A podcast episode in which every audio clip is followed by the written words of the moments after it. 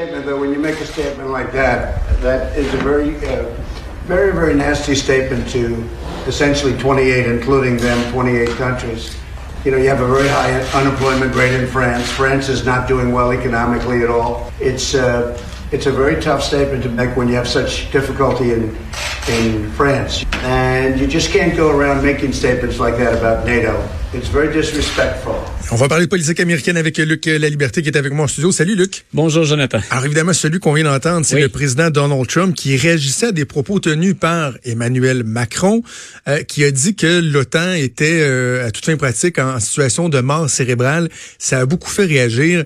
Et ce matin, avant d'entrer en ondes, j'écoutais le, le, le, point de presse entre Donald Trump et Emmanuel Macron. Il y avait quelque chose de très malaisant euh, dans tout ça. Donald Trump qui a, qui a, qui a pas été euh, avec le dos de la cuillère.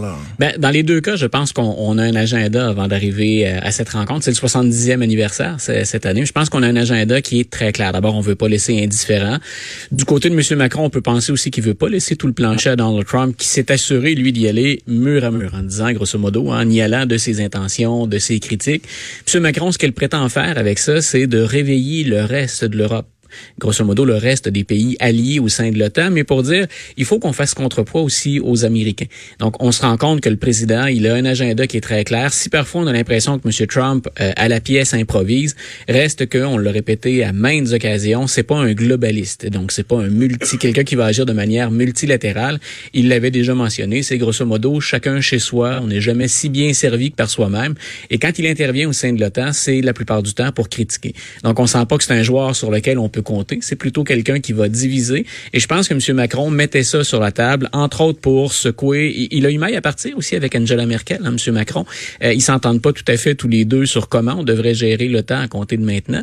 Et au-delà des, des, déclarations spectaculaires des deux hommes, M. Trump et M. Macron, euh, l'OTAN est confronté à de réelles difficultés. Donc l'organisation, elle a évolué beaucoup depuis sa création. Le monde a changé beaucoup depuis la création. Puis on se demande maintenant comment on doit se comporter, comment on va agir.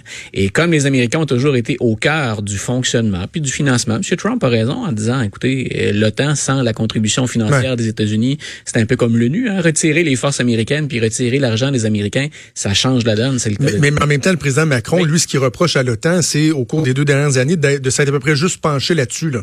Le financement, les États-Unis, qui qui paye pas assez alors qu'il y a des problèmes criants. Puis la France dit, il y a certains endroits, notamment en Afrique, où on est tout seul à amener le fort avec nos soldats, puis le reste de la communauté est pas là pour nous aider. J'ai l'impression, sans, je suis loin d'être un expert en, cette matière-là, Luc, mais je, je, trouve pas que les propos de Emmanuel Macron, bien que très très fermes, très mm-hmm. durs, sont pas dénués de tout sens. Donc d'entendre Donald Trump le dénoncer comme ça, alors que lui-même dénonce des organisations comme l'ONU et tout ça, le, le, le, le G7 c'est assez particulier là. Oui, ben c'est parce qu'on est au sein, mais ça, ça, exprime très bien ce que tu soulignes, c'est-à-dire que pour faire un contrepoids, M. Trump, M. Macron n'a pas le choix de secouer les alliés. Et entre autres, quand on parle de, de force militaire puis d'intervention, si on ne peut plus compter sur le leadership américain, on s'en remet à qui? Et c'est là où M. Macron appelle les autres à serrer les coudes, puis où essentiellement ce qu'il va essayer de faire, bonne chance, mais c'est de fonctionner à l'intérieur de l'Europe ou du côté européen exclusivement. Grosso modo, c'est euh, parce que euh, Donald Trump a des chances d'être réélu, parce que c'est pas certain que le prochain président ou la prochaine présidente souhaite revenir à ce qu'on avait sous Barack Obama. C'est pas très clair. Ah, M. Trump, il est spectaculaire, mais sur le fond, est-ce qu'on n'est pas plus isolationniste qu'on l'était avant tout simplement aux États-Unis, même en oubliant Donald Trump. Je pense qu'on sent derrière le message de M. Macron, il est le temps de passer à l'acte et arrêtons d'attendre les États-Unis. Et sur la scène internationale, il n'y a pas qu'à l'OTAN où ça se manifeste. De moins en moins, on se dit on est prêt à attendre. Donald Trump, c'est un malaise qui va durer que quatre ans. Euh, attendons encore, puis on verra. Je pense que de plus en plus, ce à quoi on assiste, c'est les États-Unis ont voulu se retirer. Continuons. Euh, mais dans certaines associations, comme c'est le cas par exemple pour l'OTAN, ben c'est continuons avec qui et continuons continuons comment. Et, derrière la sortie fracassante de M. Macron, il y a ça. Et en entrevue, je pense que c'est ce qu'il a confirmé également. C'est je fais ça pour, comme on le dit, nous, brasser la. Ah, oui, oui. Et il l'a dit devant le président Trump quand ben, même. voilà. Parce que euh, M. Trump est, très, très, très cinglant dans ses critiques, mais lorsque l'autre personne, puis Luc, je dis ça, c'est pas un reproche là. On, est tous, il y a quelque chose de très humain. Là, quand la personne est trois pieds à côté de toi, c'est un petit peu plus difficile de, de, de, de, bomber le torse. Et M. Trump ne fait pas exception à n'importe qui. Euh, je pense par exemple aux animateurs de radio. Là. Quand j'étais en politique, c'était le même. Quand tu as une entrevue dure à faire avec un animateur qui est coche, tu te dis on va aller en studio. Puis, des fois, l'animateur, même, il est fâché que tu viennes en studio parce qu'il ben sait qu'il y aura un moins de mordant. Ah, c'est... Euh, Mais Donald Trump est plus conciliant lorsque les gens séparé, séparé par un clavier de téléphone, séparé par son compte Twitter. ben, rappelons-nous quand il est venu dans Charlevoix, ne serait-ce que ça, ben parce qu'on voyait des images de M. Trudeau, M. Trump tout à l'heure. oui. Euh, c'est pas, c'est jamais aussi tendu quand M. Trudeau et M. Trump sont un à côté de l'autre ou autour de la même table que lorsque le président se retrouve tout seul avec son entourage euh, à bord d'Air Force One et qui là peut se permettre de gazouiller, un certain nombre de, de choses. Euh, en même temps, l'important c'est les messages et comment mettons la table?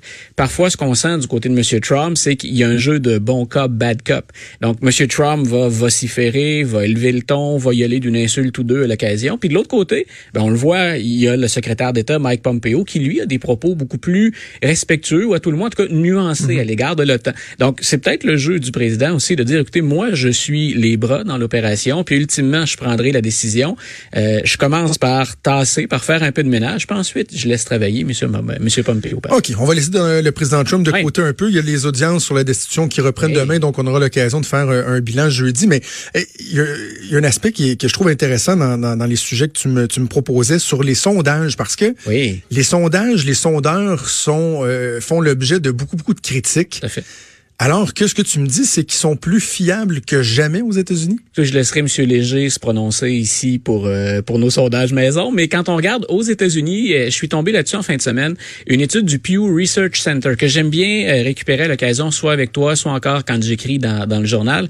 c'est intéressant parce que c'est pas une maison partisane. Et là, on a dit, écoutez, les Américains, on s'en va vers 2020, on discute encore de 2016, puis on s'est dit, en 2016, les sondages ont été mauvais. Personne ne prédisait l'élection de Donald Trump. Et là, grosso Ils n'ont pas été si mauvais que ça. Ben, voilà, ce que j'aime. Puis pour, pour un enseignant, j'ai trouvé ça absolument génial, cet article-là, c'est qu'on dit, écoutez, d'abord, statistiquement, les sondages de 2016 ont été plus précis qu'à peu près à n'importe quelle autre période avant. Donc, ça, ça, ça, secoue déjà de lire ça, parce que si on se fie à nos préjugés, à nos opinions, notre première réaction, c'est voyons, on l'a pas vu venir.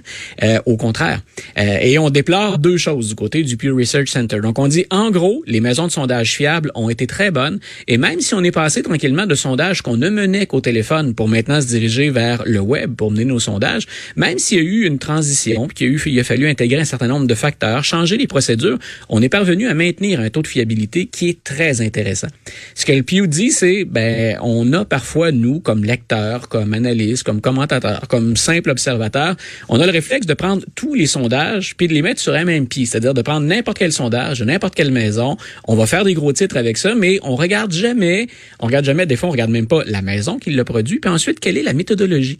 Et dit ce que dit le Pew c'est en 2016, là, on est à l'intérieur de la marge d'erreur dans tous les sondages. Et ça, c'est très clair. Par exemple, que quand on regardait la Pennsylvanie, le, Wisconsin ou le Michigan, euh, Donald Trump l'emporte par moins de 1% Si on a une marge d'erreur qui varie de 2 à 3 on était dans les sondages. Peut-être que nous, euh, en analysant les chiffres, on a dit, écoutez, Mme Clinton est en avant partout. Mais si elle est en avant, mais à l'intérieur de la marge d'erreur, ça laissait une possibilité à Donald Trump de se glisser. Et c'est ce qui s'est produit. Mais c'est pas une erreur d'échantillonnage ou d'évaluation de la maison de sondage. Donc, il, il dit, ce que dit le Pew Research Center, c'est regardez toujours la méthodologie et qui parmi nous, à moins d'en vivre, bien sûr, comme c'est notre cas tous les deux, mais qui prend le temps de regarder la méthodologie, ah l'échantillonnage, le nombre d'indicateurs qu'on considère pour être certain que les gens qu'on interroge dans notre sondage sont représentatifs de l'ensemble de la population américaine. On parle de plus de 330 millions de personnes. Donc, on dit, est-ce qu'on est allé assez loin quand on analyse ça? Donc, il y a de meilleures maisons de sondage que d'autres. Et on disait, ben, ce qui explique aussi une marge d'erreur en 2016, ben, c'est qu'il y a des États, et ça, c'est une lacune, il y a des États où on n'a pas de sondage ou encore de très mauvais sondage. Donc, ça a pu entraîner une, distorsion parfois dans les perceptions qu'on avait. Mais grosso modo, parce qu'on se dirige vers 2020, c'est un outil que nous allons utiliser, que je vais utiliser. Grosso modo, ce qu'il dit, c'est soyez un peu plus vigilants dans les sondages que vous utilisez. Observez toujours la méthodologie, l'échantillonnage, puis on peut vous garantir, nous, que plus que, plus que n'importe quand avant dans l'histoire, nous avons des sondages qui sont fiables. Parlons de la lutte contre l'avortement. Il y a une nouvelle étape euh, qui a été franchie. Est-ce qu'on doit s'inquiéter de ça? Écoute, c'est, je, je, pense même que certains, euh, certains manifestants pro-vie ont été pris à, à leur propre jeu. C'est qu'en Ohio, il y a une nouvelle loi qui a franchi. C'est un peu, hein, au niveau des États, c'est un peu comme à Washington. Pour qu'une loi entre en vigueur, il faut qu'elle ait été votée par les deux chambres. C'est vrai à Washington, Chambre des représentants et Sénat. C'est vrai dans les États. Il y a un Sénat et une Chambre de représentants au niveau de l'État. Et il y a un projet de loi qui dit, grosso modo, euh, l'Ohio, en passant, c'est un des États où actuellement il y a les mesures les plus agressives pour interdire ou limiter le recours à la et ce qu'on ce qu'on a pris la peine de dire dans celui-là, c'est euh, si on, on, pratique une interruption de grossesse pour une grossesse ectopique, une grossesse là, en dehors de l'utérus, on est dans la trompe de Fallope. Donc, on a dit il faut que le médecin pratique cette euh, cette opération-là, cette intervention-là, mais qu'il s'assure tout au long de l'intervention de préserver l'embryon pour le relocaliser dans l'utérus. Euh, Peut-être que pour nos auditeurs, c'est du chinois. Ça l'était un peu pour moi aussi. Attends, attends, une grossesse ectopique, donc d'essayer de, de, le sauver pour le relocaliser. Écoute, ta, ta, ta ben conjointe, ta ben conjointe pourrait... Donc, le, ce qu'on dit, grosso modo, les, les, médecins ont réagi, et même les médecins pro-vie ont réagi en disant, euh, attendez. C'est une grossesse non viable, une grossesse ben ectopique. voilà, une grossesse ectopique. On fait, quand on fait une intervention, c'est un, sauver la femme d'abord et avant tout, et deux, tenter de préserver la fertilité pour que cette femme-là puisse avoir l'opportunité d'avoir d'autres enfants. Et c'est très clair qu'on n'a rien euh, sur la table pour être capable de sauver l'embryon. Pourquoi insister autant sur l'embryon? C'est que pour les pro-vie, à partir du moment où il y a un embryon, c'est un être humain qui n'est pas encore sorti de la mère, mais c'est déjà un être humain. Donc, ne pas tenter de relocaliser l'embryon, c'est comme le condamner à mort. Et au plan de la loi, c'est là où ça devient grave, c'est qu'un médecin qui ne tenterait pas de relocaliser l'embryon, de le replacer à l'intérieur de l'utérus pourrait se retrouver derrière les barreaux pour meurtre.